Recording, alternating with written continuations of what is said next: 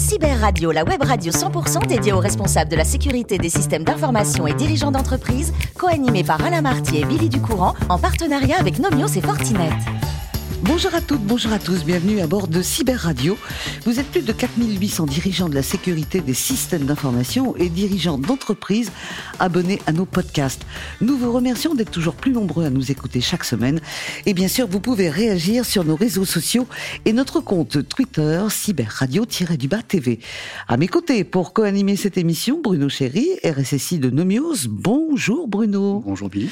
Merci d'être là. Merci également à Christophe Auberger d'être avec nous. Bonjour Christophe. Bonjour Billy. Vous êtes Phil CTO cybersécurité évangéliste de Fortinet.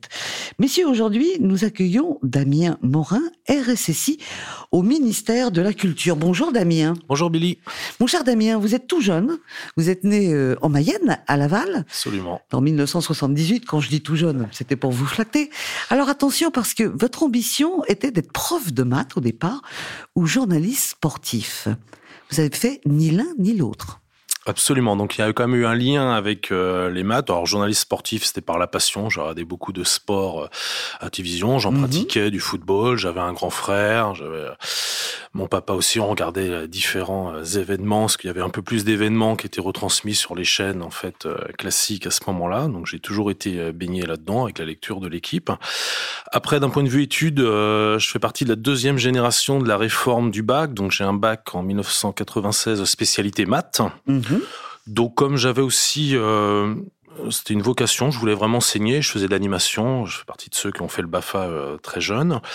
Donc assez naturellement, je me suis destiné après le bac S SPEMAT à un DUG de maths, on parlait pas encore de licence, master, doctorat, il y avait vraiment le DUG qui découpait euh, mhm. les premières années universitaires. Et donc, dans la réforme du bac de maths, il y avait notamment le DUG MIAS, mathématiques, informatique appliquée aux sciences. Que vous faites à Angers que je fais à Angers. Donc je faisais déjà de l'informatique en option au lycée, mais c'est vrai que la matière principale que je souhaitais dans le DUG, c'était les mathématiques. Ouais. Alors c'est vrai que vos études, ça va vraiment s'enchaîner. Deuxième cycle informatique avec une licence, une maîtrise. Un troisième cycle avec un DESS innovation technologique. C'était tout nouveau à l'époque parce que déjà on étudiait ce qu'on appelait euh, la réalité, la réalité virtuelle. en fait. C'était tout nouveau, ça. Ouais, c'était la deuxième année de ce DESS-là, donc on est au début des années 2000.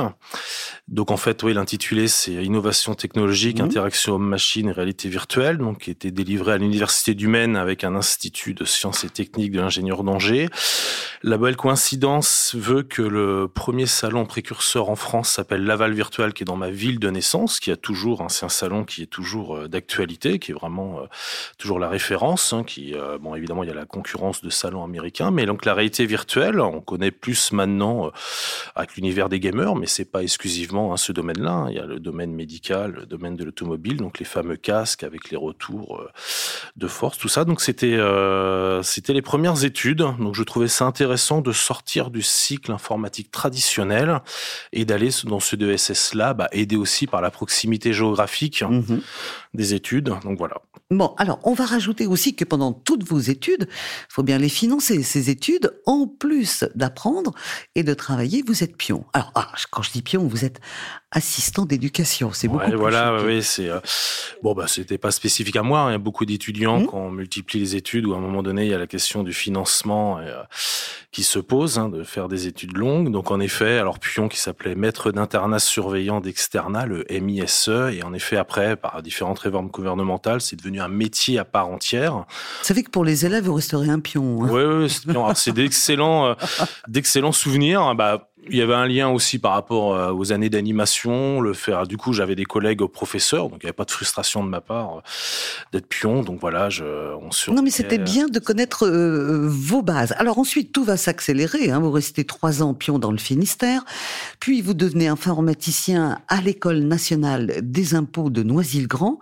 Ensuite, vous allez passer une qualification informatique de Bercy et vous réussissez un concours de programmateur système d'exploitation catégorie A pour les douanes et un an après, en 2012, vous êtes affecté au centre informatique douanier à Oni pour une création de poste comme RSSI. Absolument. Donc euh, c'est ça. Donc euh, c'est vrai que le ministère des Finances propose des concours. Alors on connaît les différents concours avec des catégories euh, C, B, A, et donc dans les, concours B et A, on a la possibilité de faire des options informatiques. Et quand on fait un concours de catégorie A, on a même une année de cursus où on, suit des cours d'informatique avec la double compétence développement et système réseau. Donc évidemment, on a des matières euh, qui sont en lien avec la fiscalité euh, par rapport euh, au corps d'origine.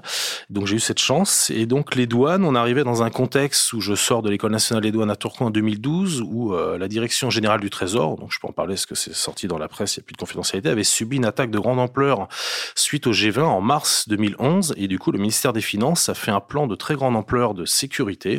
Il s'appelait Estia. Je me rappelle parce que c'est la déesse du foyer, donc l'analogie foyer-sécurité et donc, du coup, il y avait euh, l'obligation pour les différentes administrations de Bercy, donc euh, l'INSEE, les impôts, euh, la douane, répression des fraudes, de nommer des postes de RSSI. Donc du coup, bah, la douane a mis ça en chantier. Donc fin 2011, il y a une autorité qualifiée sécurité et système d'information, un AQSSI qui est nommé. Et donc il y a une création de poste pour le centre informatique douanier. Voilà, donc du coup, comme bah, j'avais par rapport à mon année de informatique à la douane, j'avais fait des projets liés à la sécurisation des données. J'ai trouvé ça intéressant de, bah, de postuler à ce premier poste. Bon, bah, conscient quand même qu'il y avait des responsabilités inhérentes derrière. Vous allez rester six ans quand même. Hein ouais, voilà, c'est ça, six ans. Donc au centre informatique douanier, j'ai eu la chance que ce centre informatique douanier soit devenu un data center d'État, dans le sens qu'il héberge d'autres administrations que la douane. Avec, euh, du coup, il y a un ingénieur data center qui a fait tout ce qu'il fallait au niveau des salles euh, blanches pour euh, optimiser les mètres carrés et bien recevoir les différents serveurs. Et dans mon périmètre, ce qui n'est pas toujours le cas des RSSI, j'avais les sécurités physique des locaux. Mhm. Donc c'est bien ça. Donc du coup, bah, les dispositifs anti-intrusion. Euh, par rapport à un bâtiment. Donc voilà, donc tous les RSSI n'ont pas toujours cette dimension-là de. C'est parce que des fois il y a des chefs de sûreté, ce qui est ce qui est tout à fait logique par rapport aux différentes entités. Mais moi j'avais ce ce côté-là, donc c'était euh, très intéressant de voir mon centre informatique se transformer et devenir vraiment un data center à l'état de l'art. Alors au bout de six ans après les douanes, RSSI, euh, vous restez RSSI, mais cette fois-ci vous passez euh, au ministère de la Culture. C'est parce que c'était moins compliqué au niveau des lois? Alors c'est par le le jeu des mobilités à un moment donné il y avait une mobilité géographique, ce qui fait que je pouvais plus travailler d'un point de vue familial à, à Oni, même si c'est pas loin, euh, Sergi-Pontoise. Donc, je cherchais un poste de RSA. Alors, je voulais rester vraiment dans le, je voulais pas, entre guillemets, euh, changer de lieu de travail pour changer. Je voulais rester dans mon cœur de métier. J'étais pas encore, et je le suis toujours pas lassé de la cybersécurité. Donc, par le jeu des différents euh, offres de postes qui se passaient, il y avait un, poste de RSSC au ministère de la Culture qui s'est libéré. Donc, c'était intéressant de, alors de changer. J'en parlerai peut-être après euh, c'est pas les mêmes enjeux métiers. Hein. On sécurise différemment, euh, même au niveau acculturation, à la cyber, entre les collègues de la culture, alors que la douane, les impôts, l'administration, où euh, y a, y a c'est vraiment plus prégnant. Donc c'était un beau challenge. Il y avait le fait que c'était un ministère, même si c'est plus petit en termes de population que les douanes, mais c'est un ministère. Donc il y avait voilà, il y avait l'idée de challenge. Donc tout était réuni. Et un mandat de six ans était déjà bien amplement Oui, oui. En cybersécurité, c'était pas choquant de rebondir après six ans. Allez, Bruno, première question. Oui, merci. Bonjour Damien. Bonjour euh, restons franco-français et étatiques. Pour une question pas très habituelle, mais quelle place ont aujourd'hui les référentiels de l'ANSI dans votre activité? Est-ce que c'est central central Est-ce que c'est absolument c'est euh, c'est vraiment ce qui guide même euh, au quotidien en fait. Hein. on a on a la chance en France d'avoir cette structure tutélaire qui fait énormément de guides de recommandations. On parle même des fois d'injonctions euh, depuis un moment sur des alertes euh, de sécurité. donc, en fait, ils ont aussi élaboré donc un document chapeau qui s'appelle la PSSI d'État, donc pour politique sécurité système d'information. Alors certes, qui date un peu de 2014, mais là qui va de, qui est en termes de renouveler, parce qu'on se rend bien compte, bah, la cybersécurité évolue tellement. Donc en fait, on fait pas de zèle hein, dans les RSSI des ministères. On applique la PSSI d'État. Évidemment, on la décline à son propre ministère. On travaille différemment au niveau des enjeux par rapport à un ministère régalien ou un ministère de la culture, mais c'est vraiment l'ANSI avec tous ses guides. On a des réunions euh, mensuelles ministérielles où ils rappellent bah, les différents contextes euh, réglementaires. Mm-hmm. Autres, on est aussi régi par le référentiel général de sécurité, hein, ce qui est, qui est, très important euh, pour une administration. Mais oui, en effet, l'ANSI, c'est vraiment, on travaille main dans la main avec eux, hein, que ce soit en termes même d'incidents de sécurité, mais sinon rien que pour mettre en place la gouvernance la stratégie, on fait pas de zèle, on applique déjà. C'est déjà difficile. Il y a déjà tellement de guides que voilà qu'on essaye d'appliquer au mieux ce que préconise l'ANSI, tout à fait. Dans une relation tutélaire encore, mais euh, néanmoins. Ouais, disons en fait, il y a un... ouais, ouais, y a, ils ont mis en place un réseau. On a par exemple des coordinateurs sectoriels. Hein, il y a des personnes référentes en fait par ministère hein, qui nous permettent d'avoir une relation privilégiée avec l'ANSI, bah, telle manière à, à mieux euh, à mieux collaborer. Et du coup, bah oui, via via les réunions ministérielles, il y a des groupes de travail aussi suivant euh, certaines euh, thématiques. Donc voilà, c'est c'est vraiment un travail un travail très étroit avec eux et, on, est solidaires évidemment, on a les mêmes intérêts nationaux entre eux, donc euh, non, non, c'est une chance. Mm. C'est une relation que vous avez vue euh, évoluer sur les dix dernières années finalement avec les évolutions et les transformations successives et les changements finalement de, direction de l'ANSI Ouais, en fait, alors euh, là dernièrement, c'est ce que je disais, le terme. ce qui se passait en interne, c'est que j'ai connu ça aussi à la douane, donc c'est pas toujours évident de faire appliquer les recommandations de l'ANSI qui sont très exigeantes, qui sont vraiment à l'état de l'art sur euh, bah, la sécurisation d'un poste d'administration, sur euh, l'isolation des, des VPN, les différentes. Il y a des fois c'est les guides très techniques. Évidemment, ça se heurte des fois à la disponibilité, la continuité ici, l'aspect opérationnel. On peut avoir ce ceux qui ne baignent pas dedans, que ça manque un petit peu d'opérationnel. Euh, il y a sûrement une part de vrai pour ceux qui sont vraiment en production. Et donc, il y avait souvent le paradigme que recommandation de l'ANSI ne vaut pas obligation. Donc c'est à moi, le RSSI, hein, de, de trouver. Alors il y a, y a, un travail à faire, hein, évidemment, hein, sur la production, de trouver les bons compromis. Hein. C'est normal. La, sécurité, des fois, il y a des contraintes, faut l'avouer. Hein. C'est pas toujours évident de mettre à jour les équipements, de faire la gestion de patch, de faire attention aux vulnérabilités. Et là, le, le changement. Alors il y aurait deux changements là qui sont euh, assez flagrants les dernières fois. L'ANSI, c'est que maintenant les erreurs de sécurité, donc c'est le terme que j'employais tout à l'heure qui n'était pas neutre, c'est des injonctions. Donc on a vraiment maintenant l'obligation de, faire des réponses à l'ANSI sur le traitement d'alerte. Il y en a une qui va tomber aujourd'hui par rapport au patch Tuesday qui est bien connu euh, des, des, RSSI.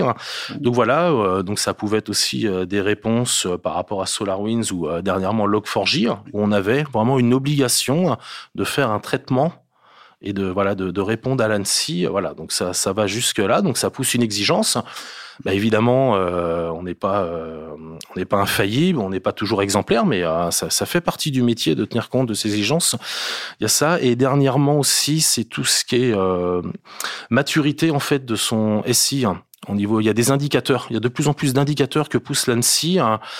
Euh, voilà, donc sur le, la notion de cyberscore en fait. Maintenant, il y a beaucoup de diagnostics, ils ont mis ça en place, euh, qui se reposent des fois sur des démarches ISO, mais c'est pour évaluer en fait à quel moment on est euh, dans notre SI et avoir une vision à 360. Donc là, la notion d'indicateur, elle est vraiment prégnante depuis une année euh, sur des projets de l'ANSI. Mhm. Christophe?